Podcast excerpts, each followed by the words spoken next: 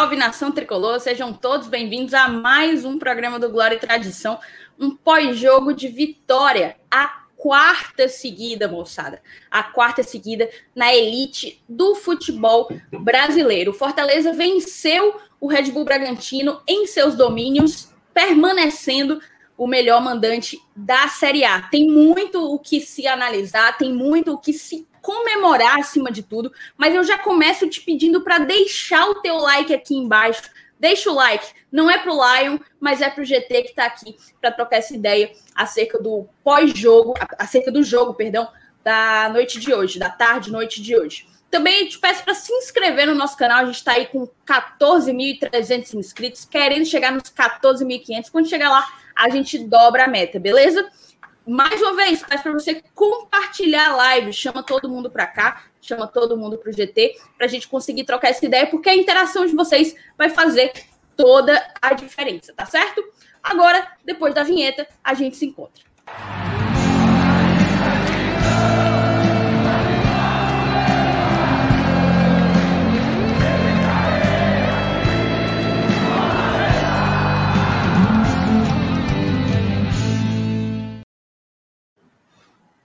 Chegamos, chegamos numa formação não usual. Estamos aqui, eu, Márcio Renato e nosso querido padrinho Daniel Lima, diretamente da Suíça, é participação estrangeira aqui na noite de hoje. E aí eu já começo dando boa noite para você. Vou começar pelo Daniel, que é a visita. Boa noite, Daniel, seja bem-vindo. Boa noite, Thaís. Boa noite, Márcio. Boa noite a toda a torcida tricolor. Mais uma vitória, né? Mais, Mais uma. uma quarta seguida. E vamos ver quem é que segura o leão agora. Que a gente tirou o último invicto que tinha. Vamos ver como é que vai ser agora o, desenrolar. Tem, tem isso. A gente, o Saulo até que chegou a gravar um vídeo acerca dos tabus que o Voivoda já quebrou, né? Hoje ele bateu mais um. Não chega a ser um, um tabu, mas pode ser considerado um recorde, que foi justamente emendar uma sequência de quatro vitórias na Série A. Tu nunca tinha visto isso, né, né, MR? Rapaz, tem tanta coisa que eu nunca tinha visto nesse ano que eu não, eu não sei nem listar, Thais. Primeiro que eu queria é, dizer do, da satisfação que está recebendo o Daniel aqui, além de ser um apoiador, essa é. Eu também estou quebrando um tabu, porque hoje é o dia que eu estou mais perto da Europa na minha vida todinha. né? Gravando essa live aqui com, com o Daniel, gravando esse pós-jogo. Mas brincadeiras à parte, um beijão para Thaís, todo mundo que já está aqui. Já são mais de 100 mil pessoas aqui ao vivo com a gente no Globo de Tradição. É, Thaís e Daniel, cara, assim, é, o Fortaleza ele tá, ele tá demonstrando ser um time eu, eu não queria usar uma expressão argentina, mas eu acho que talvez seja aqui melhor se encaixa, né? O Fortaleza é um time que sabe catimbar, ele sabe, ele sabe jogar diferentes tipos de jogo, né? Hoje ele fez um primeiro tempo extremamente agressivo e no segundo tempo ele soube ser um time que amarra o jogo, que tira a velocidade, que obstrui, né? Assim, você pode até, até ver ali o Boeck, ele foi fazer defesas importantes, aos 48 e aos 49 do segundo tempo. Né? Aquele famoso abafo onde você rebola a bola para dentro da área e vê o que acontece. Então o Fortaleza ele soube controlar a partida, é, soube entender, inclusive, a limitação do seu elenco, mas utilizar as peças que estão à disposição de uma forma criativa, né? Hoje você, com simples modificações, você altera o sistema de jogo, você começa com o Justo de volante, depois você tira um atacante coloca um zagueiro de ofício, retoma o, o, o, o volante para a posição original, aí o seu ala direito cansa e você coloca um lateral esquerdo e você faz um outro deslocamento, você coloca o, o zagueiro que já era um lateral que estava improvisado por lá para fazer a função de lateral. Então, assim, é muita inventividade. O, o, eu não vou me estender muito na introdução, mas eu finalizo dizendo, é, na verdade, assim, corroborando com o que o Cabral do Premier comentou. O Cabral, inclusive, é um baita de um comentarista lá do, do Premier, para mim, um, talvez o melhor à disposição do, dos canais Premier.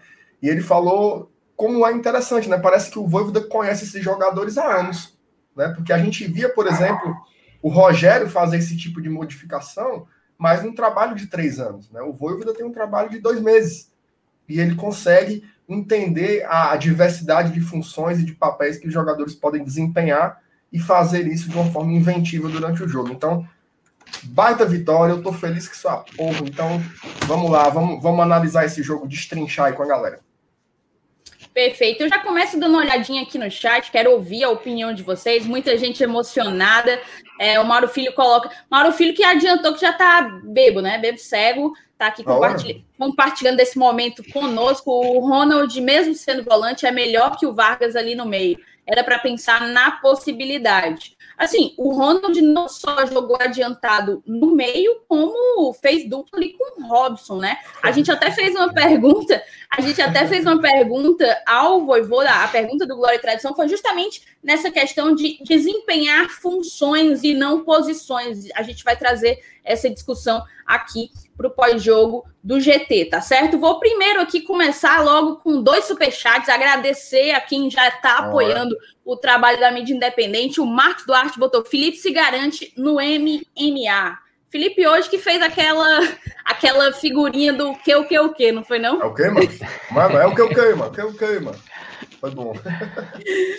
Deu demais, deu demais. E a gente tem, a gente tem superchat do Pit, viu, MR? Lê para mim, vai lá. Olha aí, rapaz, o grande, grande Marcelo Rabelo, o famoso Pit Bitoca, botou aqui pagamento de promessa. Parabenizar meu amigo vereador do povo, Roger Cid Gomes, pelo seu aniversário. Rapaz, aniversário do Roger Cid hoje, 42 anos de idade, muito bem vividos, graças a Deus. Beijão pro Roger aí, tá sempre assistindo a gente. Perfeito. O Pete, eu vou, eu vou. Isso aí foi aposta com o Saulo, né? Vou falar pro Saulo da próxima vez apostar um valorzinho maior. O Pete, a cada vitória, manda cinco pontos. Se eu soubesse que ia ser um, uma temporada dessa, era para ter levado aí o sarrafo do, da promessa, 15, né? né? No mínimo, no mínimo. O Pete tem condição, é. tem condição demais. Mas assim, vamos começar? Eu quero passar a bola primeiro para o Daniel, para a gente poder falar da escalação. A gente sabia que ia ter dois desfalques, que são desfalques importantes, o David e o Tite. O Tite é o único zagueiro canhoto que a gente tem, e a gente ficava naquela dúvida: vai vir Bruno Melo ou ele vai aproveitar o Justo? O Justo que voltou, jogou alguns minutinhos na última partida contra o São Paulo, e hoje, enfim, entrou entre os 11. E também o David, que acabou fazendo acabou abrindo o lugar, né, dando espaço para o Torres. O Robson foi puxado um pouquinho para a esquerda e o Torres entrou na posição que costuma entrar ali pela direita. Eu vou passar a bola para ti, Daniel, para te perguntar se já era o que tu esperavas, se tu também optaria pelo pelo pelo Torres e pelo Justo na zaga, no caso, e o que mais que tu acha acerca desse ponto? Começar falando desse ponto. A questão de como a, o Voivoda consegue extrair dos jogadores que eles desempenhem múltiplas funções e não mais apenas posição. O zagueiro é o zagueiro, o lateral é o lateral, o volante é o volante. Não, o volante pode ser atacante. Fala aí, começa comentando nesse nosso pós-jogo.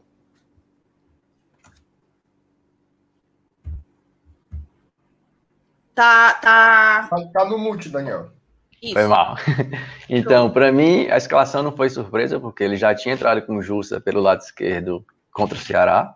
Então, o Bruno Velo não vem jogando tanto, só, então esperava que, que ele entrasse com Justa mesmo.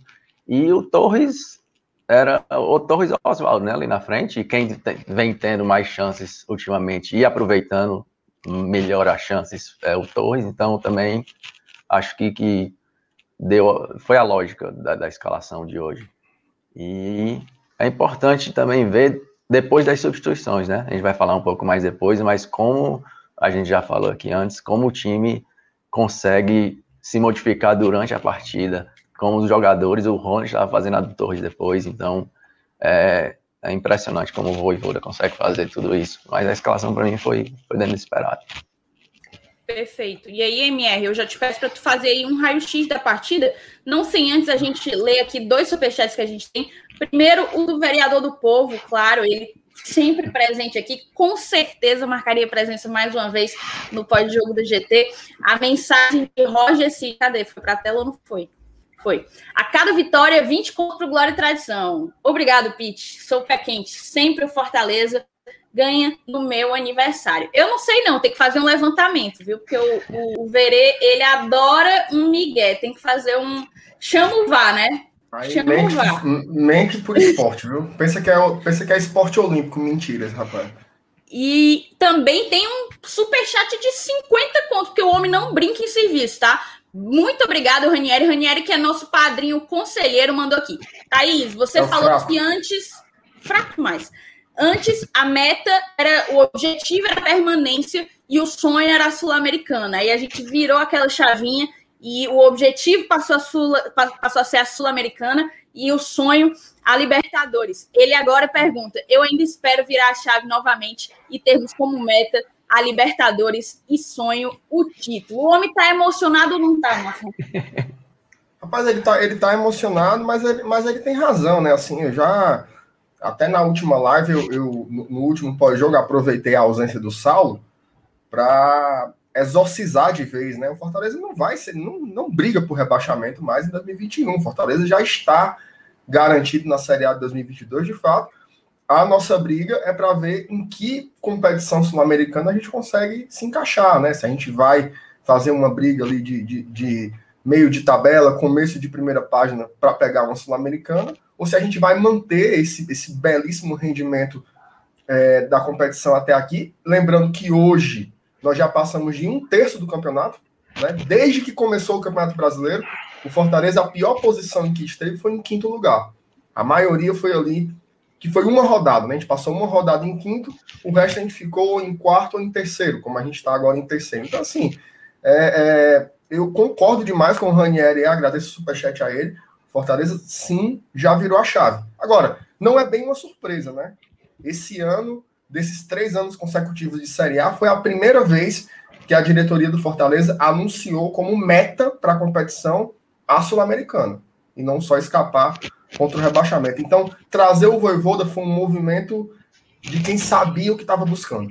Né? O Fortaleza queria vencer jogos importantes e está entregando. Perfeito, exatamente isso. O Lucas, nosso membro e padrinho, colocou: alguém manda um alô para o Pedro Brasil. Um alô para Pedro Brasil, que também está sempre aqui com a gente. Apareça aí no chat, Pedrinho, por favor. E aí, Rapaz, cara, tem que Só aproveitar, Thaís, fazer o um apelo aí ao Pedro Brasil que ele retorne ao escondidinho do blindado. Ele saiu ontem, deu um passamento aí, mas volte pro grupo.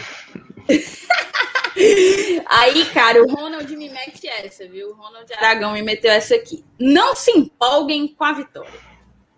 Baixa a bola aí vocês dois, viu? Hum. Não se empolguem com a vitória. Nosso time demonstrou o abismo entre o time titular e os reservas de ataque.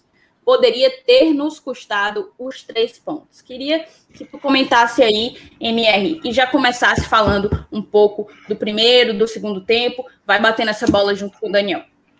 Não, assim, eu, eu acho que o Ronald, ele, ele, ele tem uma, uma perspectiva mais pessimista, né, talvez, mas isso é com todo mundo, tá, Ronald? Não é só com Fortaleza, não. O Flamengo, o todo-poderoso Flamengo, passou aí três semanas com os jogadores na Copa América e foi fumo debaixo de fumo, né? Saiu o treinador e tudo mais. Então, assim, o importante é que quando você precisa fazer as trocas, como foi hoje, a gente estava sem, a gente estava sem o nosso goleiro titular, a gente estava sem o nosso único zagueiro canhoto e a gente estava sem o nosso principal atacante do lado esquerdo. E mesmo assim o Fortaleza conseguiu vencer a partida. É óbvio que existe um, desnível entre titulares e reservas. Né? É óbvio que existe. E o Fortaleza tem tentado é, ir ao mercado numa tentativa de nivelar um pouco mais um pouco mais o elenco. Mas assim, é, eu acho que mesmo com todas as dificuldades, o Fortaleza tem conseguido fazer o mais importante. O Fortaleza joga bem os jogos e o Fortaleza mata bem as partidas, né? Até vejo muita gente reclamar é, e o Fortaleza perde muitos gols, perde muitos gols, perde muitos gols, isso é um fato, mas o Fortaleza cria muitas oportunidades. Né? Uhum. Cria muitas oportunidades em todos os jogos, e o Fortaleza tem o terceiro melhor ataque do campeonato. Né? Então, assim, não, às, às, vezes eu não entendo que tipo de aproveitamento alguns torcedores esperam, assim, que você converta todas as chances criadas em gol. Eu entendo a frustração, às vezes dá raiva, né? Os lances que são perdidos, mas faz parte do futebol. Eu me, preocup, me preocuparia muito se o Fortaleza tivesse jogos em que não conseguisse ter oportunidades, que não conseguisse construir, que não conseguisse se desvencilhar de uma marcação do adversário. Mas isso não aconteceu em nenhuma partida.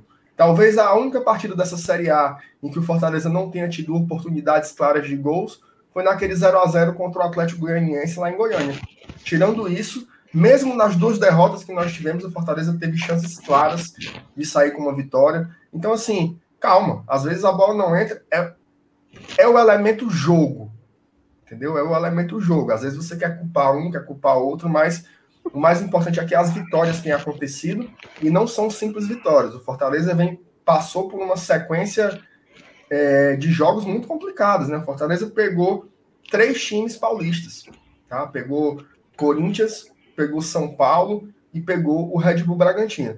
Corinthians e São Paulo, que a gente nunca tinha vencido desde que voltou à Série A, e o Red Bull Bragantino, que é um time que faz um dos quatro maiores investimentos do campeonato. Então, assim, é, eu entendo o torcedor querer mais, mas se permita também se animar um pouco, entendeu? Porra, cara, é, é, desculpa até o palavrão, mas o Fortaleza tem uma folha salarial de 3, 3, 3 milhões e meio de reais. Né? Tem dois jogadores do Flamengo que por mês custam, que custa a nossa folha mensal. E a gente vai ficar, ah, eu não vou comemorar porque os reservas. Não, pô, tem que comemorar pra caramba, tem que comemorar muito. Se tem alguém que está fazendo um campeonato além do que foi investido, além do que foi orçado, é o Fortaleza Esporte Clube. E o torcedor tem que ter muito orgulho desse momento. Concorda, Daniel? Concordo, sim. Fazendo um adendo, não só a gente não tinha um David, mas também o Wellington Paulista, né? Ainda tá Perfeitamente, quebrado. Perfeito. E faz muita e, falta, né, Daniel? Isso, porque jogam dois dos três, né? O David, Robson, o Wellington Paulista. Então, a única opção que a gente tinha hoje de, de, de substituição no banco mesmo era o Oswaldo, que, convenhamos, já, já tem um tempo que não está demonstrando muita coisa. E só fazendo uma relação também com as expectativas que, que a gente estava falando mais cedo, eu acho que se você pegar qualquer gringo aqui e entregar para ele a tabela, ele vai dizer: esse time está brigando para ser campeão, né? Com certeza. Ele que não tem um conhecimento do futebol brasileiro, não sabe de investimento, que, é muito menor, ele olhando para a tabela, ele vai dizer que a gente está tá nas cabeças e não vai sair de lá. Se ele vê os jogos, então, muito mais. Então, eu acho que a chave virou, a gente não cai mais. Sul-Americana, pelo menos, se uma catástrofe acontecer, mas o olho agora é o alvo é dos 10 para cima da tabela, é a primeira página, para quando chegar lá na frente poder brigar por algo mais mais gigantesco, né? Perfeito. Perfeito. Eu queria ler aqui os dois superchats do Brian, o Brian Lipper, que está falando aí diretamente de Boston. A gente está muito, muito estrangeiro, muito internacional essa live hoje. Ele colocou: é o Lion rumo a Libertadores 2022 e nós aqui de Boston Bora Leão. Ele ainda mandou aqui, ó, soltou um inglesinho, viu? Me lembrou até uma pessoa acular. Ele colocou: É nós aqui em Boston. Abraços, gás. Parabéns pelo trabalho. Cava meteu aí um gás. O que, é que você achou disso, Emir? Mas eu achei invocado, viu, cara? achei, achei altamente é, é, poliglota. Muito, muito poliglota. Muito e aí a gente começa com esse primeiro tempo, cara, que tá muita gente falando dessa distinção entre o primeiro e o segundo tempo, como se o Fortaleza tivesse jogado muita bola no primeiro e tivesse abdicado de jogar, tivesse sofrido uma pressão, quando na realidade eu acho que não foi muito por aí. É, eu vou passar a bola para ti para que tu faça esse apanhado da partida, MR, antes da gente trazer outros tópicos que eu julgo bastante importantes. E aí eu te faço essa pergunta: Como, qual foi a, a, verdadeira, na tua concepção, diferença entre o primeiro tempo e o segundo tempo? O que foi que aconteceu de um para outro e como que tu avalia o desempenho do Fortaleza em cada um? Tá, eu vou, eu vou tentar falar um, um pouco mais detalhadamente. No final eu tento arrematar essa, essa distinção entre as duas etapas aí, tá? Eu acho que o Fortaleza ele começou o jogo muito parecido com o estilo que a gente está acostumado a ver o time jogando, principalmente aqui no Castelão, né? Uma marcação muito alta. Assim, é, é impressionante a dedicação do, do Robson e do, do, do Matheus Vargas nessa, nessa marcação ali, quando a bola ainda está no sistema defensivo do adversário, os zagueiros tentam sair jogando com a bola e eles já vão para cima ali no cacete. Então, essa marcação ela, ela tem sido muito efetiva e a jogada de, do primeiro gol do Fortaleza, que é já aos 12 minutos, ela começa com uma roubada de bola.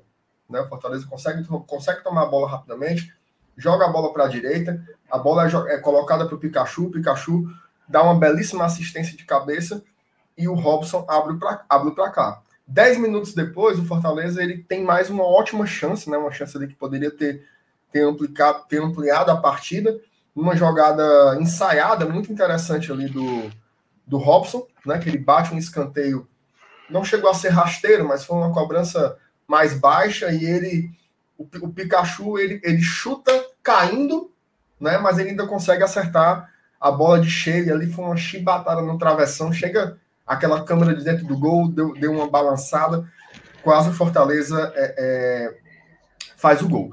E até os 30 minutos, o Fortaleza ele foi sempre nesse ritmo, marcação alta, dominando, dono das jogadas, até que quando chega ali nos 29 minutos, o Bragantino, enfim, ele consegue equilibrar a partida e ele consegue ter um pouco mais da bola, né? Tanto que ali mais ou menos nos 30 minutos eu dei uma olhadinha na posse de bola, tava quase 60% para o Bragantino e, e, quase um pouco mais de 40%, acho que era 57 a 43 para o Bragantino na posse de bola, e foi aí que o Bragantino começou a ter as suas primeiras oportunidades. E, e, assim, a chance mais clara de gol que o Bragantino teve foi ainda no primeiro tempo, né? Que foi com o Prachetes numa, numa jogada que veio da esquerda pelo do Coelho, que é um bom jogador. Ele cruzou, o Jussa rebate, mas ele não rebate uhum. suficientemente para tirar a bola da área. A bola ainda fica ali no meio da confusão e o Prachetes finaliza bem, mas a bola, por nossa sorte, bate na trave e a gente consegue segurar é, o marcador. Depois disso, o Prachetes teve mais um chute, mais um chute para fora. E teve um lance de contra-ataque muito perigoso também, em que o Pikachu ele recebe uma bola muito limpa no meio do campo e ele escorrega. Né? E esse escorregão gera um contra-ataque muito rápido ali é, para a equipe do Bragantino. Foi isso que o Bragantino fez no primeiro tempo.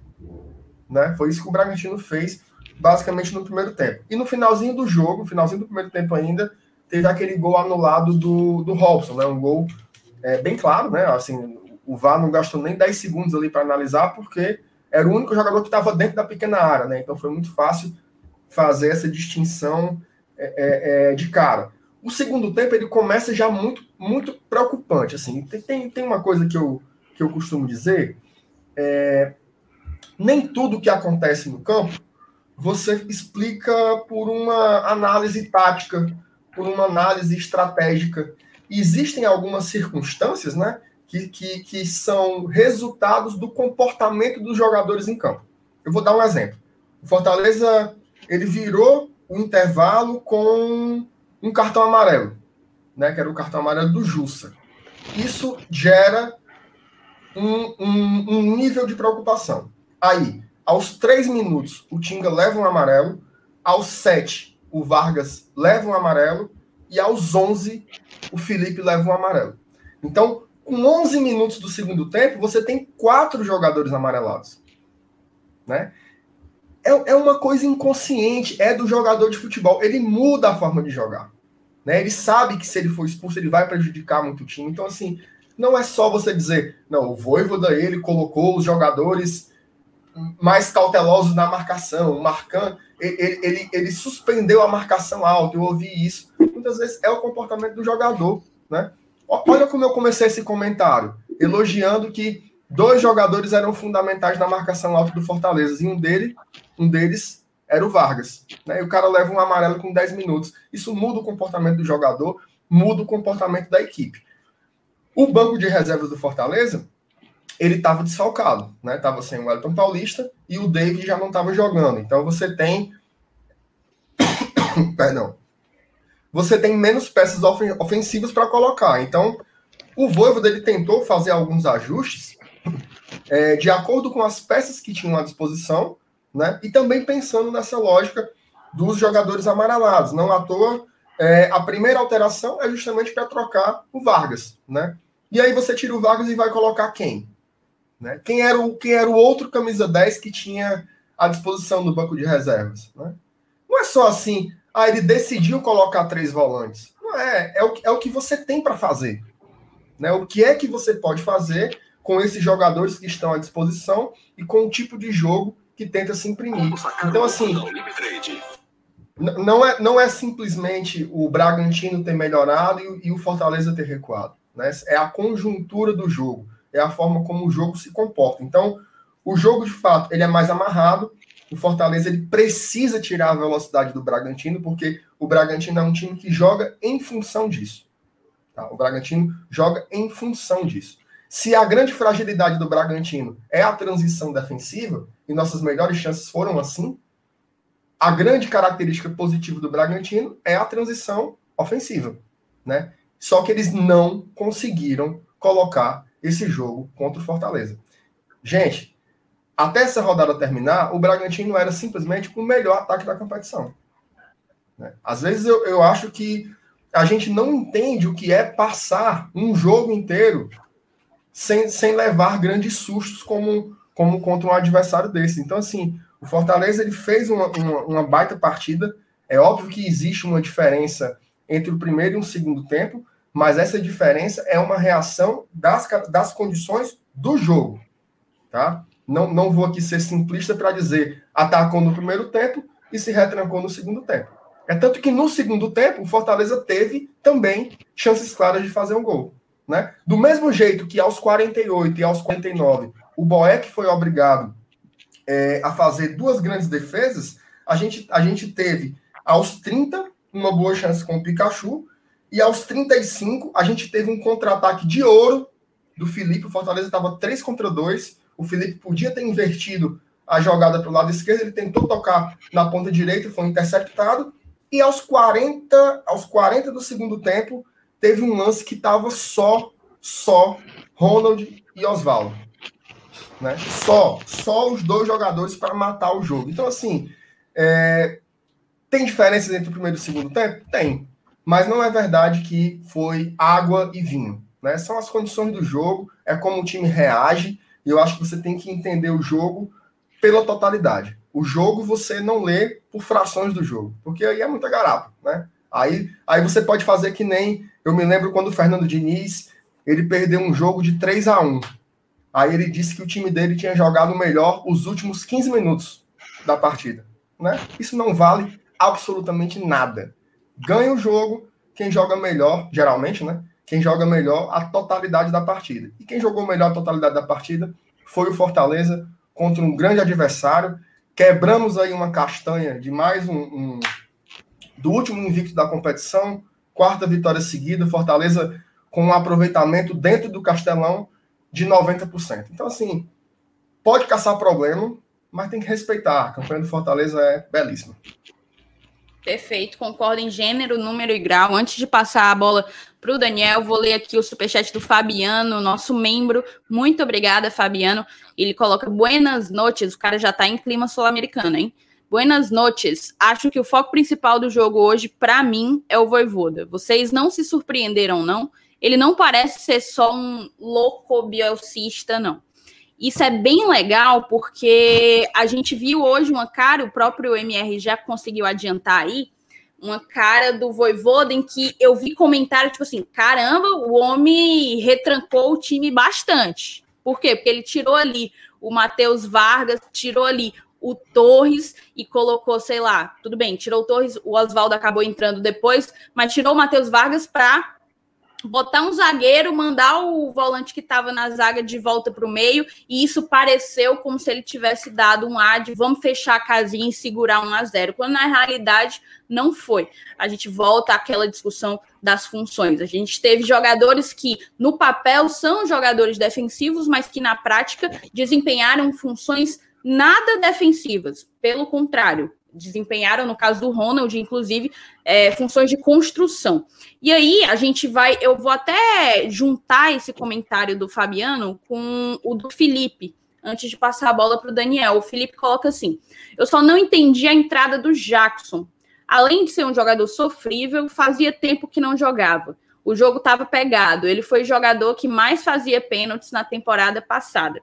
E aí a gente entra, justamente. O Jackson entrou para que o Voivoda conseguisse recompor aquele meio. Eu imagino que, justamente, ao ver que a gente estava perdendo as divididas, ele quis retomar ali o controle. Eu vou passar a bola para ti, Daniel, para tu avaliar justamente isso. É um pouco do que o Fabiano falou, um pouco do que o Felipe questionou. O Voivoda, ele conseguiu colocar jogadores que são tidos como jogadores de defesa para desempenhar funções de ataque. Isso faz dele um, um, cara muito mais equilibrado do que um louco bielcista, por exemplo, né? E eu acho que ele já disse isso em algumas entrevistas. Ele bebe muito da fonte do Bielsa, mas ele gosta de ter um time equilibrado.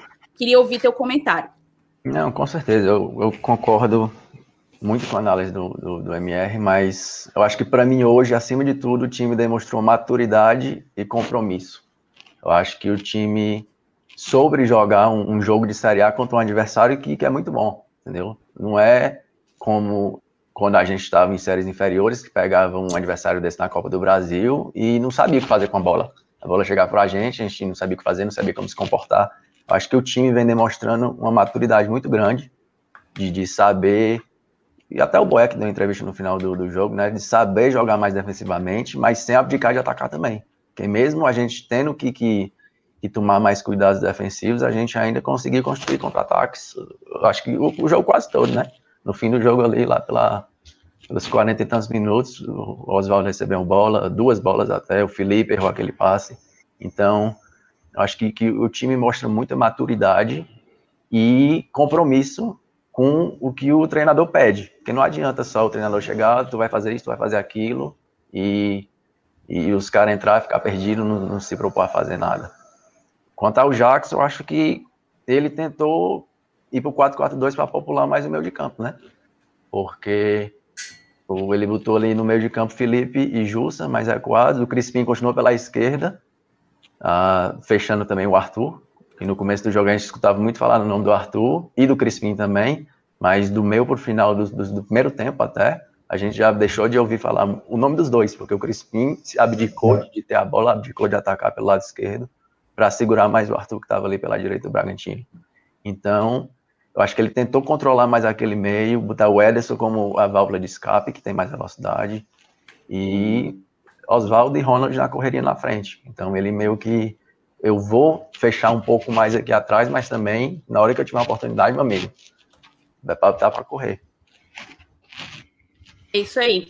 É... Olha, é o seguinte, a gente teve aqui o superchat do Rodrigo, sem querer, eu quase deixo passar batido, Rodrigo. Obrigado por ter avisado a gente. Muito obrigado também por fortalecer nosso trabalho. Mandou aí um superchat de R$10,90. Rodrigo coloca: cadê o resultado da Peitica? Olha aí. E os críticos do Rob Gol. Primeiro, sobre a Petica. Tô querendo aí roubar o lugar do, do Saulo. Não sei se vocês estão sabendo. Inclusive, já mandei o meu currículo pro MR. Eu tô em, em tá contrato de experiência, exatamente. Isso. Eu tô em, em contrato de experiência. A Petica tá indo bem, viu, MR? Tava contando ali, até agora oh, só errou um. Peraí, peraí, peraí. Só acaba quando termina, né? É verdade. Revela, no, peraí, tenha calma. Ó, oh, a petica, a, a petica, Rodrigo, a, a, a, apuração dos resultados, quem souber morre, certo? Quem souber morre. Então deixe, deixe quieto. Se você contou, guarde para você. Né? Guarde para você. Eu tenho na planilha, certo? Eu e o Saulo, a gente tem a gente tem na planilha, mas a gente não revela, porque a gente não revelou até agora. O time está em terceiro. aqui. O time está em terceiro. Nós vamos ficar agora dizendo? Não faz sentido, não. Então, respeita a petica da Vea Chica, deixe ela trabalhando lá no, no, no caldeirão, lá no calabouço dela, bem quietinho. Então, no final do campeonato, a gente faz, faz a apuração, mas deixa a petica trabalhar. Agora, sobre o Robson, Assim, eu tenho aqui, aqui no Glória e Tradição você você não vai não vai encontrar a fila do perdão porque a gente nunca atacou ele, né? A gente sempre entendeu é, o Robson como um jogador muito importante, né? Um jogador muito importante. Eu me lembro quando era no começo a gente dizia assim: observe taticamente o jogador, né? Observe a movimentação, observe a dinâmica que ele dá ao ataque e a defesa né? O Robson, o tempo em que ele está em campo, ele está marcando. Né? Se você for fazer um levantamento, depois eu vou, eu vou pedir ao Jonab, que é o nosso. Ele nos ajuda aí com análise de dados, a quantidade de bolas que o, o Robson interceptou nessa chamada pressão pós-perda. Quantas vezes o Fortaleza tomou a bola ainda no campo de defesa do adversário e quantas vezes foi o Robson que fez isso? Tá? Isso só pensando no papel tático do jogador. E eu não vou contar mais porque ele é o artilheiro do time na temporada. Né? Tem 11 gols. Na Série A, ele é o segundo maior goleador da competição. Ele tem seis gols. Né? Aí eu vou fazer que nem o Daniel. Imagina aí se fosse um outro time, né? Se fosse, vamos supor assim, um cara chegasse e dissesse assim: é, rapaz, tu viu o ataque do Flamengo? Gabigol e Bruno Henrique. Um tem seis gols e o outro tem cinco. A galera ia ficar assim: é mesmo? Eita, que ataque poderoso. É a máquina do Flamengo, não sei o quê. Mas não é lá, não, é aqui. Né? O Robson chegou ao sexto gol do campeonato e aqui o torcedor fica assim, querendo encontrar problema. Ah, mas ele é muito ruim. Ah, mas não sei o que lá. Gente, pelo amor de Deus. Né? É o atacante que é o melhor atacante possível para Fortaleza. Né? Se o Fortaleza pudesse pagar um milhão e meio no Pedro por mês, a gente contratava, a gente ia lá buscar. Né? Mas jogadores que a gente consegue trazer para o Fortaleza são jogadores que têm defeitos, que têm fragilidades, que é o caso do Robson. Mas a gente conseguiu trazer um cara que consegue, mesmo com problemas, né? Todo jogador que passar pelo Fortaleza vai ter problemas, não vai ter esse jogador perfeito, porque a gente não tem como pagar para um jogador perfeito. Ele vai ter problemas, mas o que ele entrega, eu acho que o torcedor já deveria ter parado de pegar no pé do, do, do Robson assim, há muito tempo. Assim. Ele tem entregado é, há um bom tempo, é o vice-artilheiro do campeonato, o jogador tem sido muito importante para o Fortaleza, muito trabalhador, muito dedicado, sempre sai das partidas exausto, né? Você vê que é um cara que não tem corpo mole, inclusive essa é uma característica desse elenco do Fortaleza. Tá? No Fortaleza, nesse Fortaleza do Voivoda, não tem aquele cabo, sabe aquele cabo com a mão nos quartos? Que você olha para ele, ele tá assim, ó, com a mão nos quartos aqui, uma preguiça medonha, perde a bola, ajeita o meião. No Fortaleza não tem isso não. No Fortaleza perde a bola, corre para tentar desarmar. Essa é a coisa que mais dá tesão no torcedor. É o time que não tem bola perdida, que não tem que não tem aquele aquela, aquele moído, né? Fortaleza não é um time que tem moído, não. É um time que joga para cima, vai ganhar, vai perder, faz parte do jogo, mas é um time que tem se dedicado. Então, assim, é... eu entendo o torcedor, né? Reclamar quando perde gol, tem que reclamar mesmo, é normal. Mas é preciso entender o jogador de futebol na sua totalidade. Né? O jogador de futebol, ele não é só. É... não é só o que os números entregam, tá? Mas até nisso o Robson tá indo muito bem, porque os números dele são muito positivos. Repito, é o segundo maior goleador desta Série A, só tem menos gols que o Gilberto, que tem sete. Perfeito. E eu vou até dizer mais, tá? O, antes de entrar aqui ao vivo, eu chequei, né? Eu acabei olhando na timeline ali do Twitter um tweet do, do Cadinho, né? Ricardo Tavares. Ele colocou que foi o Robson quem nos deu, óbvio, foi, foi a equipe. Mas o Fortaleza venceu as três últimas partidas pelo Isso. placar de 1 a 0. E as três partidas foram gols de Robson. O Robson nos deu. O, o, o Robson foi o responsável pelos gols das nossas últimas três vitórias. A gente vem aí numa sequência de quatro, das quatro, três foram conquistadas com gols do Robson. Isso é muita coisa, moçada. E eu vou muito pela nessa onda que o, o MR colocou. Não tem fila do perdão aqui, porque a gente sempre entendeu a importância que o Robson teria. Ele não é o Messi, não esperem.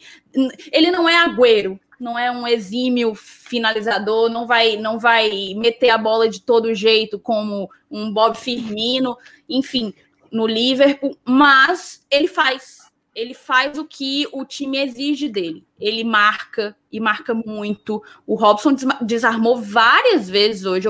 Ele desarmou ali umas quatro, eu parei de contar. Mas um atacante que desarma hum, quatro desarmes e foi mais, eu garanto. Todo eu parei jogo, quatro, todo, todo jogo, jogo, todo jogo. Então, assim, ele participa muito da recomposição da defesa, da tentativa de roubar a bola ainda no campo adversário, e ele consegue dar as assistências. O MR falou só dos gols, mas além de ser além de ser o maior artilheiro, ele já era o que tinha o jogador que tinha mais participações diretas em gol, porque ele já deu muita assistência também. Então assim, ele tem sido um jogador completo. Você tem um atacante que marca, que dá assistência e que marca gol, ele está sendo um atacante completo para a gente. Óbvio, vai fazer a raiva? Vai, porque a gente queria que, que não se errasse, né? A gente queria 100% de aproveitamento. Mas é um 100% é, ilusório, é um 100% muito difícil de se alcançar. Aí eu já vou para um, um, um outro tópico, meninos, e já volto aí junto com o Daniel para falar justamente dessa questão das quatro vitórias seguidas, né? A gente estava tentando, na emoção, assim, pautar muito essa campanha do Fortaleza com a campanha, fazendo um, um certo espelhamento com a campanha do esporte em 2015. O esporte que tinha sido o que é ainda, né? Uma vez que a gente não concluiu a Série A de 2021, que é a melhor campanha de um nordestino na era dos pontos corridos. Então, assim, hoje, a título de hoje, ao término da terceira, da décima terceira rodada, perdão, o Fortaleza está com 27 pontos e o esporte tinha 24. Então a gente segue mantendo a melhor campanha de um nordestino na era dos pontos corridos. Eu queria que tu comentasse um pouco disso, Daniel, porque isso demonstra solidez de trabalho, né? Manter uma solidez de trabalho. Vai muito também no que o, no que o MR colocou, de que a sensação de que parece que o Voivoda está aqui há cinco anos, porque a, a rapidez com a qual os jogadores compraram a ideia e executam a ideia, é, ela é realmente impressionante. Hum. Com certeza, eu acho que isso é um, um, trabalho bem feito há muito tempo, né? É um trabalho que vem feito pensando nisso que a gente está vivendo hoje. E a gente hoje está com quatro vitórias consecutivas, não pode nem mandar atualizar a tabela, que está sempre lá em cima, só ganhando. E quando a gente vem ganhando assim consecutivamente, é o que os jogadores costumam dizer, né? Que a gente tem que pensar jogo após jogo. Mas eu acho que fica mais fácil ainda de pensar jogo após jogo quando a gente está sempre ganhando. Quando a gente não tem que se preocupar com o resultado anterior, não tem pressão que vem de bagagem de, de derrota, não tem pressão de olhar para a tabela e ver time passando. Então acho que o, o melhor ambiente é esse mesmo. É a gente conseguir ganhar, pensar em jogo após jogo, conseguir fazer os pontos e só Deus sabe onde é que isso vai parar. A campanha está vamos dizer que surpreendente, mas o time vem mostrando que pode estar tá fazendo, que está fazendo por onde, né? Então, vamos ver aí como é que vai ser, se vai ser o melhor nordestino de todos os tempos, mas está caminhando para isso, tem, tem futebol para isso, está chegando reforço e o trabalho inteiro, como um todo, está sendo feito para que, que isso se realize. E tu, e tu, MR, queria ouvir um pouco também do que é que tu, de como que tu enxerga essa melhor campanha de um nordestino.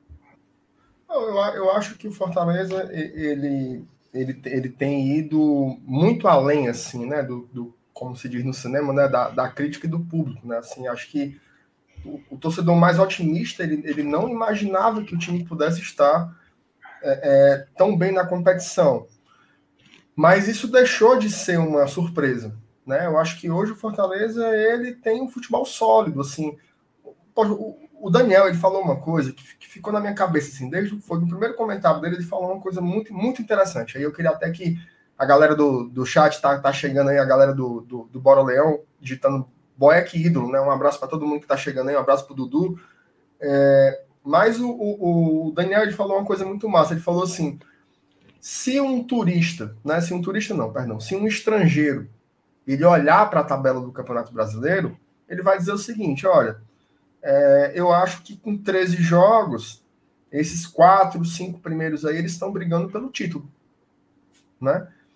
Por que, que a gente se amarra tanto para dizer isso? Né? Porque a gente entende toda, todo o peso estrutural do futebol brasileiro, a gente entende é, quais são as outras competições que os outros times estão disputando, quais são por exemplo, o Palmeiras agora trouxe o Jorge, trouxe o Dudu, trouxe o Davidson. Então você já começa a imaginar assim, então o Palmeiras vai continuar crescendo.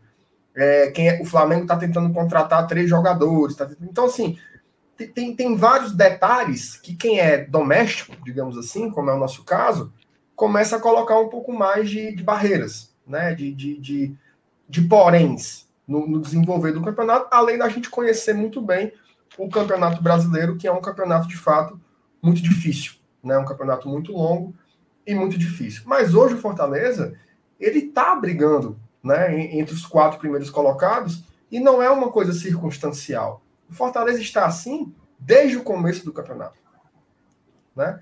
13 partidas, né? Quais foram assim é, qual foi a partida dessas 13, um terço do campeonato, que você pode abrir a boca para dizer o Fortaleza não jogou nada.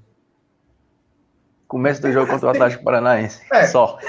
Exatamente. 15 exatamente. minutos. É, e, e, aí a gente, e aí a gente vai retomar aquele meu comentário anterior. Né? Você, você pode até entender momentos da partida, mas você fecha a crítica sobre o jogo na totalidade do jogo. Né? Então, assim, uhum. primeiro tempo contra o Flamengo, eu acho que foi um primeiro tempo bem difícil, muito pela imposição do Flamengo também. E os primeiros 20 minutos contra o, o contra o Atlético Paranaense, que o Daniel lembrou muito bem, que foi aquele chamado apagão, né? Que o Fortaleza deu, quase tomou o terceiro ali, inclusive. Tirando isso, né? Momentos de jogo não teve. Então, assim, o Fortaleza faz uma campanha sólida. O Fortaleza não tá. Aí eu vou usar um termo bem local, certo? Um termo bem nosso. O Fortaleza não tá em terceiro lugar, não é no bambo, não, gente. O Fortaleza tá no terceiro lugar porque tem jogado bola para ser o terceiro colocado do Campeonato Brasileiro. Tá? Fortaleza tem jogado bola para isso. Então, assim, eu acho que o próprio torcedor do Fortaleza ele tem que tirar um pouco desse peso estrutural, né? Porque assim, quando, a estatística é muito importante, né? O melhor início de campeonato de um nordestino desde o início dos pontos corridos. Eu, eu adoro essas estatísticas. Eu, eu produzo esses dados. Né? Quem, quem me segue no Twitter Toda semana eu estou atualizando, né? Esses, esses... Só que chega uma hora que não é mais uma novidade. Né? O que está acontecendo não é mais a surpresa da rodada. O Fortaleza não pode ser mais tratado como uma surpresa. Né? Nós não podemos fazer isso. Quem é que faz isso? Né? Por exemplo, façam uma experiência. Hoje, quando acabar a rodada, vão assistir o Linha de Passe da ESPN ou vão assistir a mesa redonda do Sport TV. Eles vão abordar o Fortaleza, talvez em um ou dois minutos, e vão abordar sobre dois grandes, sobre três aspectos. Três aspectos.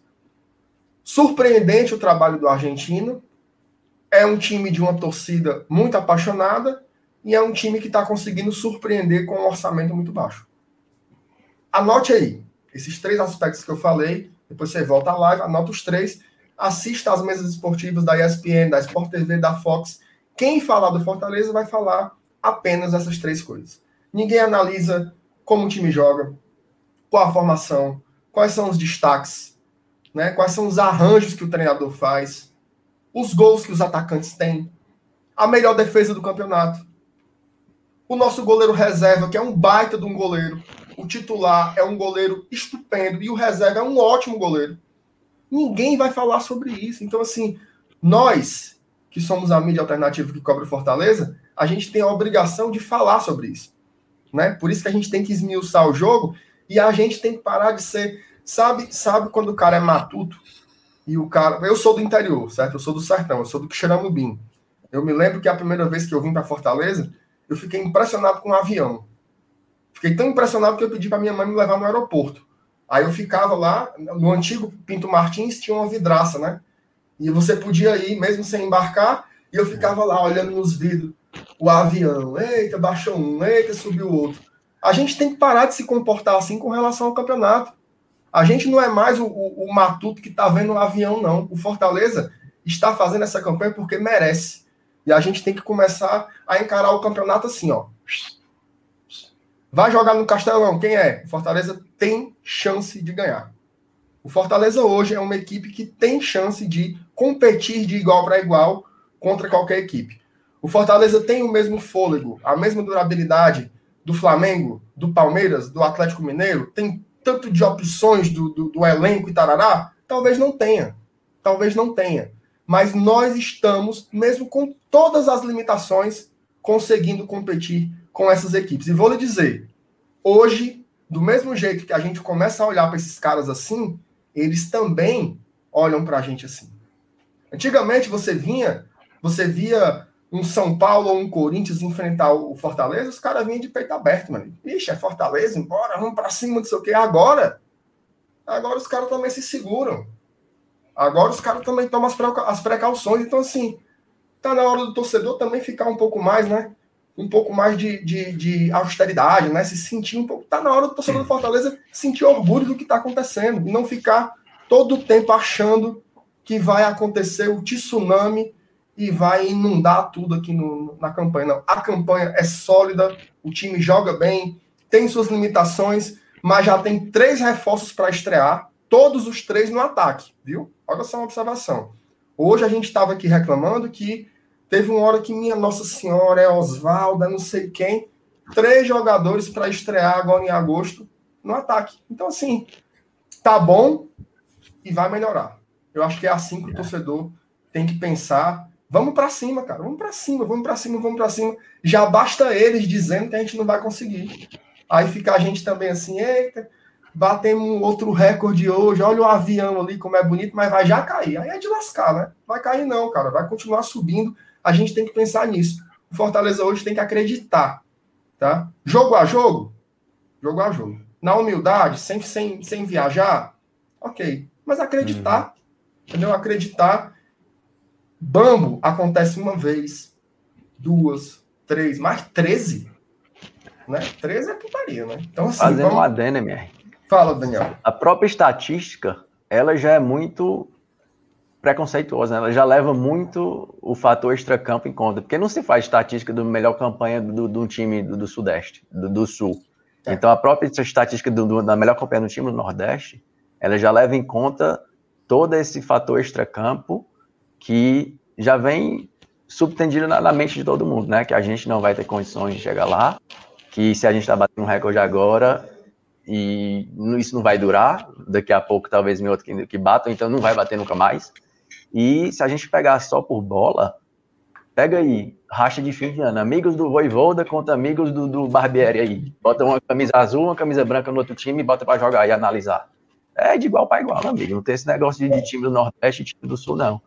Se a gente analisar a bola jogada dentro de campo, que vem sendo feito pelo time, pela comissão técnica, por todo mundo, é de igual para igual, e isso que dá esperança para a gente, por mais que a gente tenha todo esse, esse entendimento de, de, de Brasil e futebol brasileiro guardado aqui na nossa mente, tenda a ser bastante pessimista, mas olhando para dentro do campo, é isso aí, é, é quem vier é meter a chibata e os jogadores tem que ter o mesmo espírito, eles estão desse jeito também, né? É isso aí. O, o, e só para só complementar, o, o, Daniel tá, tá só me dando é, é, é, luzes aqui.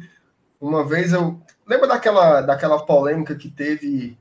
É, foi até no Bom Dia Brasil, né? Que, a, que a, a, jornalista ela foi ler a classificação e ela pulou o Fortaleza, né? Aquilo deu uma reima medonha. E eu falei aqui no e Tradição. Eu quero que chegue uma hora que a gente não tem que ficar pedindo, não, sabe?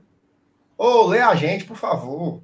Ei, não pule Fortaleza, não. Em nome de Jesus, ajude aí, não pule, não. Não, vai ter uma hora, meu amigo, que vai ser tanta sola, tanta sola, que vai ter que ler.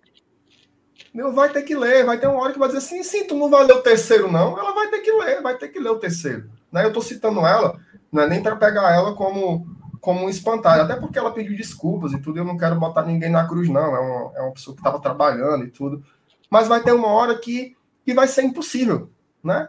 Por exemplo, hoje você olha aí os cinco primeiros colocados, né, os seis primeiros colocados, você tem Fortaleza, o Bragantino e o Atlético Paranaense, que são clubes fora do eixo, né? Você vai ignorar isso até quando?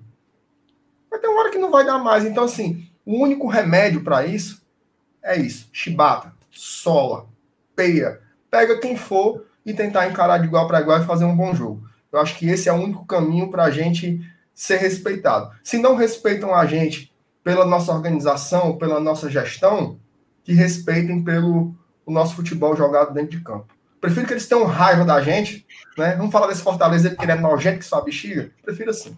Mas não quero adulação. Perfeito. Eu vou ler aqui alguns superchats, tá? Achei sensacional essa, esse a parte que você fez é, MR, muito bem complementado pelo Daniel. E vou ler aqui alguns superchats que acabaram ficando um pouco atrasados. O Gladson Amorim mandou aqui duas expressões que a gente escuta muito o Voivoda falar ali na beira do gramado, né? Defender e vamos Fortaleza. Nos mostra como o Voivoda cobra a equipe num todo, evitando desgaste pessoal com os jogadores. Obrigada, Gladson, por contribuir. E hoje teve uma também, viu? Que foi, que foi cinco minutos Cinco minutos. Os, os, cinco minutos finais ele passou gritando cinco minutos. Acho que tá que nem a gente na. Falta, faltando um minuto, ele, cinco minutos. o Alberto Maximus também fortaleceu, mandou cinco reais e falou: Boeck ídolo, manda um abraço para os maçons tricolores. Um abraço, Alberto.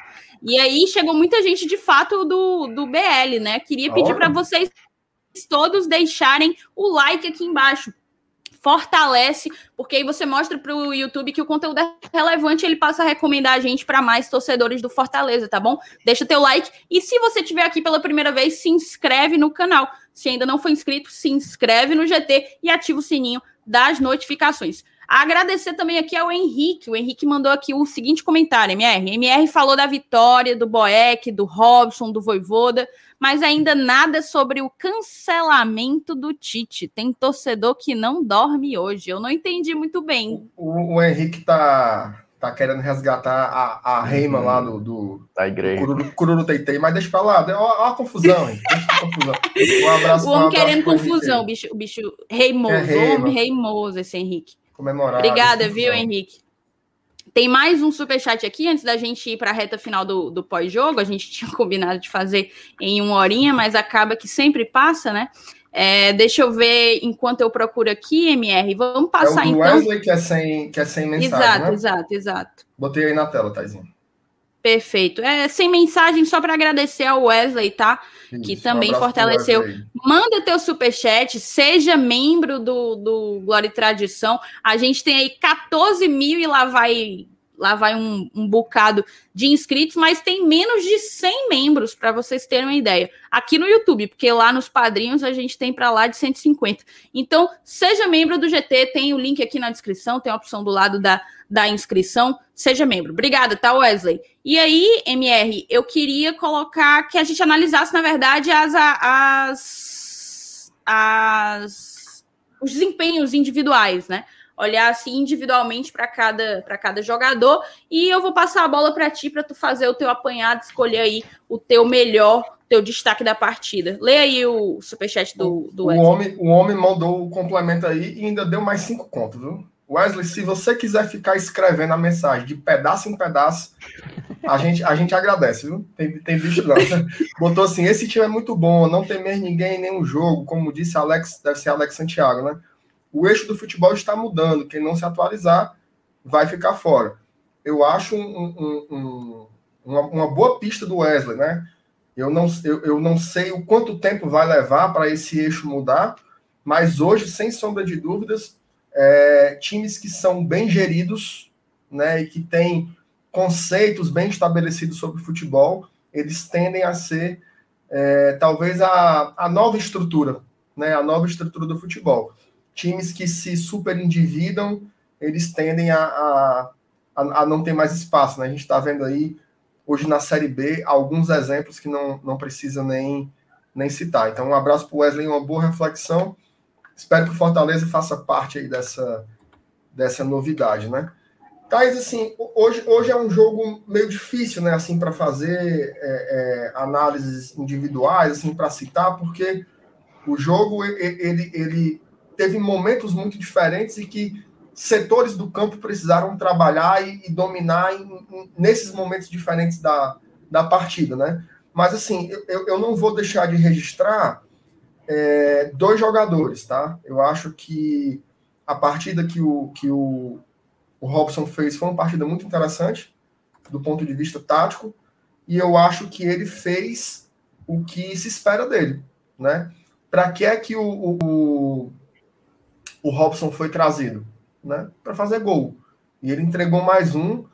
É, nas últimas três vitórias, o gol da vitória foi do Robson, né? Então isso já o credencia a ser um jogador que tem entregado aquilo para a qual ele veio. Né? Ele veio para fazer gol, está fazendo gol. Então isso por si só já o credencia como um dos melhores do jogo, além de todo o papel tático que a gente já comentou. E o outro jogador que eu gostaria de, de, de, de, citar aqui, de fazer o destaque, nem sei se ele foi o segundo melhor jogador da partida, mas é mais ou menos um critério semelhante ao que eu utilizei com o Robson, né? Para que, que ele está lá? Para fazer isso. E aí eu vou citar o Marcelo Boeck. Né? O Marcelo Boeck, ele, ele Ele entrou no segundo tempo contra o Corinthians, jogou a partida inteira contra o São Paulo no Morumbi e hoje jogou a partida inteira contra o melhor ataque da competição e ele não tomou nenhum gol. Até acho que contra o Corinthians e contra o São Paulo, ele foi pouquíssimo é, acionado, né? Teve assim, curiosamente foram um, foi um jogo em meio que o adversário não teve assim, grandes oportunidades, mas hoje ele realmente ali no final ele foi iluminado e ele fez uma baita defesa, né? Engraçado que um minuto antes teve um chute muito perigoso, né? Até uma bola. Até vi alguém no, no grupo de WhatsApp dizendo assim: o Boeck quase entrega. Mas ali não era uma falha, porque a bola ela quicou em cima dele. Né? Então não tinha como ele, ele encaixar a bola. Quando ele viu que não dava para encaixar, ele meio que rebateu um pouco estabanado, obviamente, porque você não espera a bola cair daquele jeito, ainda mais num gramado tão, tão ruim como o do Castelão, e mesmo assim ele conseguiu interceptar e aí, no final, concordo com essa mensagem que está aí do Gilvan, está na tela. O Boeck ele foi um monstro, né? Ali, aquele gol de empate do Bragantino, aos 49 do segundo tempo, ele ia doer tanto, tanto, tanto, tanto, tanto, tanto. Rapaz, é, é, esse programa aqui, que já está chegando em, em, uma hora, ele seria completamente diferente. Né? O velório aqui. Seria, um, nossa, seria uma desgraça, seria assim aquele negócio do, do, do, sabor de derrota, né? Seria esse gol ali no finalzinho. Então, assim, o Boeck, ele, ele justificou, né? Porque que ele ainda é uma peça importante para o elenco do Fortaleza e ele, ele sublinha o meu argumento lá atrás, de que a gente pode não ter um elenco estrelado, mas a gente tem jogadores importantes no elenco do Fortaleza e que eles conseguem sim contribuir da sua forma. O Boeck ele tem a difícil tarefa de substituir talvez um dos melhores goleiros do Brasil. Na minha opinião, vinha sendo o melhor goleiro do Campeonato Brasileiro, que é o Felipe Alves. E ele entra de uma forma brilhante. Né? Ele entra fazendo, é óbvio, ele, ele, ele não faz o que o outro faz, mas ele não precisa fazer também. Tanto que o Fortaleza hoje, ele, ele fez uma saída de três sem usar o goleiro. Né? O goleiro fica lá no canto dele, e você usa os três zagueiros. O Voivoda é super inteligente para criar outras formas de jogar sem precisar ter um goleiro linha. E o Boeck fez tudo o que foi necessário para manter a vitória do Leão. Então, para mim, ele está aí entre os dois melhores da partida. Perfeito. Só antes de passar para o Daniel para perguntar quem são os destaques dele, colocar aqui o, o superchat do, do Vitor. Vitor Menezes botou assim: mó galera do grupo do escondidinho do, do Caverna assistindo aqui e ninguém é membro. Olha assim, vergonhice, minha. É, Você olha, de, denúncia, viu? Denúncia, hashtag denúncia. Rapaz, é mesmo, Aí... cara. Vocês, vocês são muito sem vergonha mesmo, né? Estão lá no muito grupo o dia todinho conversando água Thaís, a partir, a partir de quantos reais o cara vira membro aqui? Diga aí. Meu amigo, R$4,99. Aí não acredito, não. R$4,99. Os bora, negado do escondidinho do caverna aí. Começa pelo, pelo Chaves, viu? Chaves tricolor, faça um membro aí, deixa de ser miserável. O Vitor, o Vitor acabou se tornando membro. Muito obrigada, Vitor. Sejam vocês também membros aqui do GT. Também mandar um, um abraço, um beijo aí para a galera da Arena Renato. Já ouviu falar disso, MR? Foi o Pedim é, Brasil que mandou a gente mandar a gente mandar um abraço para o grupo Arena Renato, que tem bem uns oito acompanhando aqui o, o nosso pós-jogo. Ó, tá dado o abraço, né? Sei, não sei que diabo é isso, não, mas no seno. No Deve ser no, mais um. Do Marquinhos grupo... tá valendo, que ali é um basicado da porra né? Não. Arena Renato, é, não sendo. É, é capaz de ser um, um, um, concorrente do Marquinhos. A galera, a galera foi pro concorrente para ver se para ver se dá vença. Vou passar para ti, ô Daniel. Quero saber para quem que foi os destaques da partida na tua concepção. E quem deixou Eu... a desejar também, vale dizer. Uhum. Eu vou com o Márcio Renato, né? Acompanho o relator. Eu acho que o, o Robson foi o, o, melhor, não só pelo gol, mas por tudo que já foi dito aqui. É, pressão na saída de bola, não só recuperação de bola, mas também uh, forçar o erro do adversário também é muito importante o que ele faz. Ele é um jogador que, acho que para mim, ele está quase chegando no, no, nível do David de importância, entendeu? Acho que para alguém tirar o, o, o, gringo que chegou aí, para o Henriquez, e para o Elton Paulista conquistar uma vagazinha aí, acho que só se um deles se quebrar ou for suspenso, porque vai estar tá difícil com esses dois jogando o que eles podem jogar. E eu acho que, que, que, o Boeck hoje, pela partida de hoje, fez tudo o que a gente espera que ele faça, né? A gente não espera que ele, que ele dê lançamento, que ele, que ele faça o que o Felipe Alves faça. Mas o que ele pode fazer, o que ele pode entregar, hoje ele entregou 100%. Que é dar segurança para a zaga lá atrás, quando for necessário pegar a bola debaixo do gol, ele pega. E então, eu acho que os dois também que, que, que que se destacaram hoje foram eles dois, mas com destaques também, não só para a partida de hoje, mas para a sequência do, do, que o Benevenuto vem jogando na zaga e o Ederson no meio campo. Acho que a clareza que o Ederson tem e a frieza que ele tem de pegar a bola no meio do campo, mesmo no foguete, às vezes evitar dar um passe errado, segurar a bola, deixar o campo correr, deixar o campo abrir. Acho que não é de um cara que fez de 22 anos semana passada, entendeu? Uhum. Ele mostra a maturidade de um jogador muito mais experiente. E acho que, para mim, aspecto negativo, por mais que ele tenha dado a assistência do jogo, né, o Pikachu, eu acho que faltou mais participação dele na partida. Eu acho que ele podia talvez ter contribuído mais. Claro que, que o Ala também fica prejudicado por ter que marcar lá atrás. O Crispim ficou quase a partida toda ali acompanhando o lado esquerdo com o Jussa, fechando o Arthur. O Arthur? Arthur, não? Arthur. Arthur. Então, é entendível que ele não, não, participe tanto do jogo e a gente tende a olhar mais quem tá com bola, né? Então, eu acho que, que a partida, se eu tivesse que escolher um que não me chamou tanta atenção, seria o Pikachu. Mas, por mim, eu não, não queimo ninguém hoje, não. Tá de parabéns. Perfeito. É, é, é, é interessante, né, o, o, destaque do Daniel, que, que é assim, para você ver como, como o Pikachu, ele é um jogador muito decisivo, né, porque ele, ele não fez uma partida que para o Daniel assim, se destacou, mas ainda assim ele, ele deu uma assistência e botou uma bola na trave. Né? Então ele é um cara muito perigoso, né, na essência. Por isso que ele está em campo, né? Porque mesmo quando ele não está muito bem, ele consegue gerar é, é, maiorias dentro da área, é um cara que está muito dentro da área, então é um jogador realmente muito, muito importante para o Fortaleza. Concordo com o Daniel, acho legal essa observação. Perfeito. Só para finalizar, então, a gente já está quase batendo uma hora e dez aí de, de pós-jogo. É, para falar um pouco do Crispim, acho que vale a menção. Eu lembro de um comentário que o Cabral fez de que e, e, me, e me lembrou muito da, da fase do Crispim sob o comando do Anderson Moreira, né? O Crispim ele chegou no Fortaleza como um meio atacante que não, não voltava para marcar, não não participava, não tinha qualquer qualquer dedicação ou disciplina tática para cumprir função defensiva.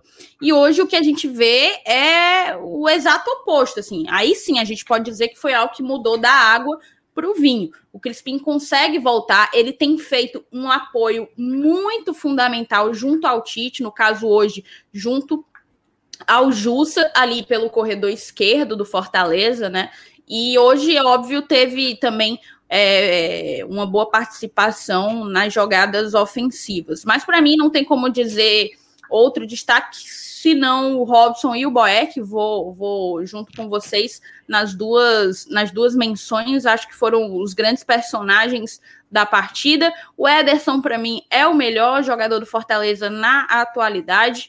É, não tem muito o que se discutir, a importância que ele tem para o nosso time, tanto justamente para retomar a bola e volta e passar a mudar, né? Sair, fazer a transição, sair da organização defensiva para a organização ofensiva, como também para chegar ao ataque, apesar de que hoje ele estava bem mais recuado. Acredito que pela escolha do Voivoda de utilizar o Jussa na zaga. Acho que é isso. Como destaque negativo, eu acho que não tem como eu abrir mão de falar do Oswaldo. E que fique claro, antes que venham dizer que estou perseguindo, porque ele mal jogou, papapá, papapá. O meu comentário sobre o Oswaldo não é baseado no jogo de hoje. O jogo de hoje foi só mais alguns minutos em que ele não conseguiu produzir. Mas é baseado em toda a temporada de 2021. O Oswaldo ele não tem conseguido mais entregar. Eu já falei isso aqui, eu tô até sendo repetitivo, mas mais uma vez hoje ele hum, parece que o físico não acompanha, parece que parece que ele passou a tomar as piores decisões é, naquele, naquele contra-ataque ali que ele estava com o Ronald, o MR até fez uma referência a esse contra-ataque aqui. É, o Ronald passa para ele e ele basicamente, como um atacante, ele rompe a velocidade do lance. Ele estanca o lance, porque ao invés dele devolver para o Ronald é, num passe adiantado, né, num passe à frente, ele retorna a bola e o, e o Ronald tem que parar o movimento de acelerar para infiltrar em velocidade na área para receber de volta aquela bola. Então, assim, foi uma escolha bem, bem infeliz. Teve outra bola ali que sobrou para ele e ele não conseguiu finalizar bem. Então, eu acho assim, Oswaldo está em, em baixa e e como o Daniel falou, o Henriquez vai ter dificuldade de encontrar espaço no nosso time por conta de David Robson, né? O que dizer então de Oswaldo agora com a chegada de três atacantes é, na janela internacional? Acho que é isso. A gente conseguiu fazer um apanhado bem legal de toda a partida. Queria colocar aqui na tela o superchat do nosso querido padrinho Rubens Benevides. O Rubens colocou assim: Assim como uma vitória em campo, na hora de construir ou reformar, tudo começa no planejamento contrate agora. ele Aí é marqueteiro. Mandou Meu amigo, viu? eu nem tinha lido antes, ó. Vá, vá, vá do começo aí, Thais. Vá do começo vou, aí, que agora. Vou, vou, começar de novo, viu? Você ajeita na cadeira. Começar de novo. Moçada, assim como uma vitória em campo, na hora de construir ou reformar, tudo começa no planejamento. Contrate agora o seu projeto, deixe sua casa, seu deck ou seu ambiente com a cara do leão. Aí ele ainda bota o arroba dele, arroba arbf.arquitetura. Falem com o homem que o homem é de confiança, viu? O homem é, o, homem é o, o rei do marketing. O rei do marketing. e eu também. Então é isso, galera. Eu queria só encerrar antes de passar a bola para vocês fazerem qualquer comentário final, pedindo para você se associar, Tricolor. Se você tem condição, se associe. A gente está aí numa sequência de quatro vitórias, seguimos no G4 na terceira posição. É, eu acho que nenhum, nenhum de nós imaginou que a gente pudesse estar vivendo isso. Eu vi em algum comentário aqui, é, não sei se foi lá no grupo dos padrinhos ou se foi aqui no chat, é, a galera falando que a gente está vivendo a história, né? A gente está presenciando a história. E é uma sensação muito legal, porque foi a sensação que eu tive quando eu assisti ao jogo em Juiz de Fora, eu tava eu senti que eu estava presenciando a história. Foi a sensação que eu tive quando eu fui ao jogo em Avellaneda, eu vivi uma sensação como se eu estivesse presenciando a história.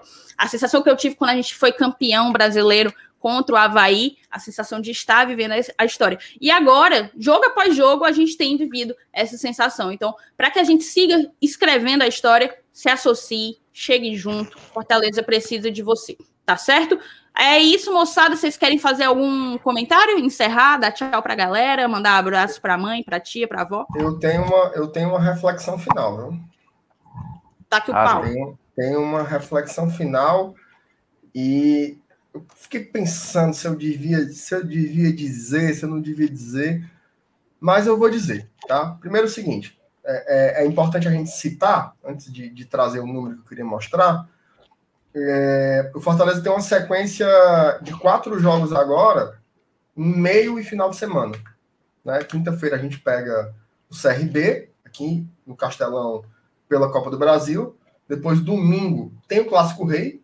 Né? Então, essa semana vai estar bem recheado aqui no Glória e Tradição, por isso que você tem que se inscrever no canal. Na outra quinta tem um jogo de volta, lá em Maceió, contra o CRB. E depois, no domingo que vem, a gente pega o líder do campeonato, Palmeiras. Aí esses são jogos que já estão detalhados com data e horário. Depois, nos três finais de semana seguidos, ainda sem, sem data e horário definidos, a gente pega é, para fechar o turno, né? Santos aqui, aqui em Fortaleza, o Juventude fora e o Cuiabá aqui no Castelão. Então, assim, é uma sequência de jogos do Fortaleza muito interessante.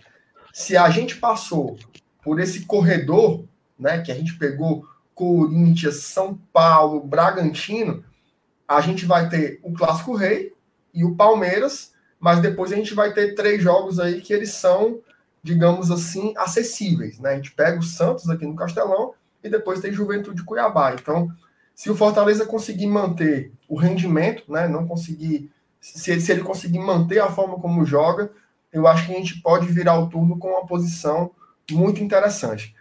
Mas aí, Thaís, eu vou aqui, eu vou aqui, eu vou até colocar na tela, certo? Porque eu acho que fica, que fica mais interessante. É, Daniel, o Voivoda, antes de vir para Fortaleza, ele estava onde? No... Você quer entender? Chile, no. Lá, o quê? Lacaleira. Lacaleira. Lacaleira. Estava no União Lacaleiro. Né? Ele, ele, ele foi vice-campeão chileno pelo União Isso. Lacaleira, que é um time também assim que, que é um time que nunca foi campeão, né? Chileno, enfim, é como se fosse um, sei lá, um CSA, né? E ele conseguiu ser vice-campeão chileno, obviamente que é um outro campeonato. Eu vou colocar aqui na tela para o torcedor ver aonde estava a União Lacaleira e como estava o campeonato chileno ao fim da 13 terceira rodada no ano passado. Deixa eu dar um zoom aqui para ver se fica melhorzinho. Tá todo mundo conseguindo ver direitinho aí? Sim. Pronto. A União Lacaleira tinha 27 pontos. Estava na segunda posição. Hoje o Fortaleza tem 27 pontos. Está na terceira posição. É... Tinha um saldo de 8 gols. O Fortaleza hoje tem um saldo de 12. Então, campanhas basicamente idênticas, né? Oito vitórias, o Lacaleira tinha, oito vitórias tem o Fortaleza.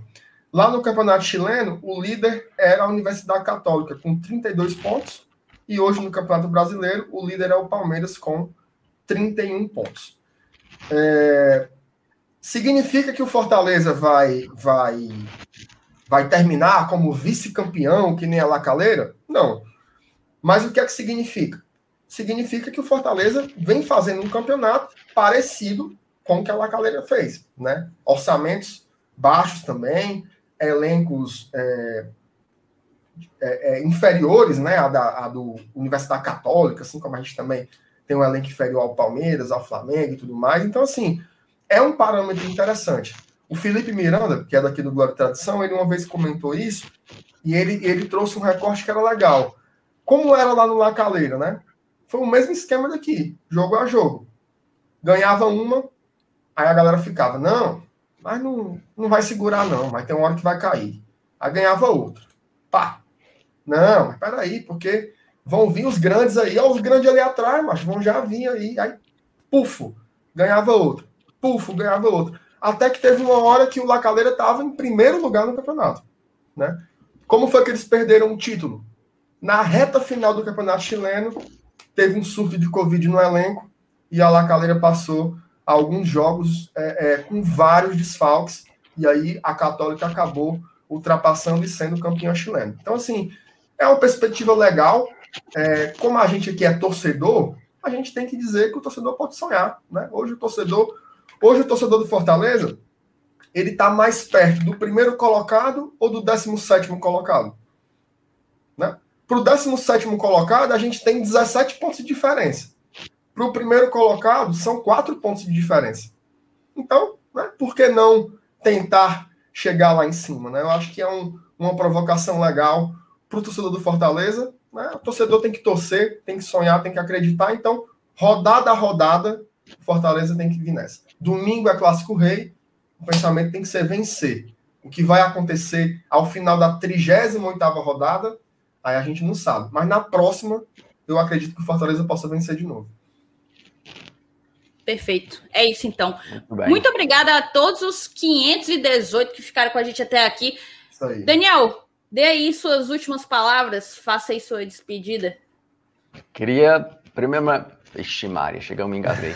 Queria primeiramente agradecer a vocês, né, pela, pelo convite e principalmente agradecer pelo tempo que vocês disponibilizam para esse projeto, né, porque em nome de todo mundo que, que mora distante, fora do Brasil, é um jeito da gente ficar mais perto do Fortaleza, mais perto do que a gente era acostumado a acompanhar diariamente aí para os jogos, todos os jogos. Então, o trabalho de vocês realmente meio que, que aproxima a gente de alguma forma do clube. Então, eu queria agradecer muito.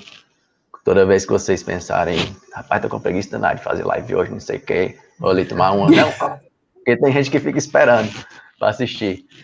E mandar um abraço pro André, tá na Austrália, meu brother tricolor, que tá assistindo. Ele tava e... doido para te chamar de feio, mas eu não botei na tela. Tá, sem vergonha.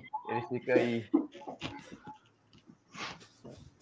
Valeu, então. Um abraço para você, Daniel. André. Agora estão separados, né? Estão separados. O, o Daniel saiu da, da Austrália.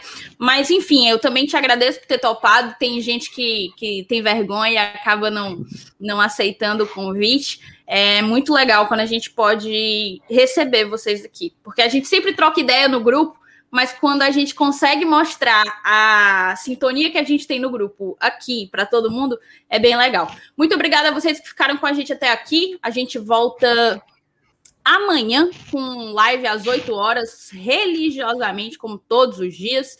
E eu te peço para não sair daqui sem deixar teu like e se inscrever no GT, tá certo? Rumo aos 15 mil inscritos. Bora, Leão? Bora. Bora, Bora Leão. Saudações tricolores, moçada. Falou, galera. Dali, dali, tricolor. Pra cima deles, Fortaleza.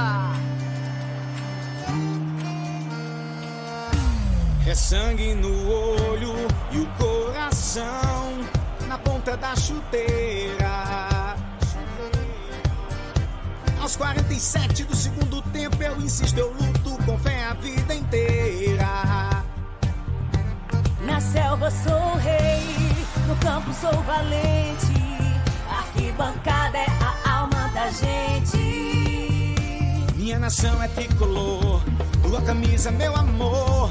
Somos milhões no só abraço. Salve o tricolor de aço. O som da batida na palma da mão. A voz da torcida vem do coração que canta, que agita, que grita.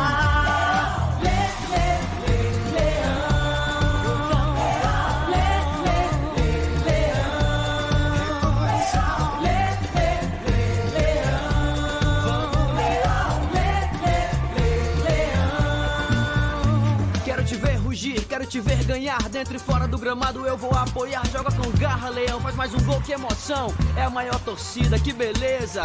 O meu time é o Fortaleza. Minha nação é tricolor, tua camisa é meu amor. Somos milhões no só abraço. Salve o tricolor de aço. O som da batida na palma da mão. A voz da torcida vem do coração. Que canta, que agita, que grita.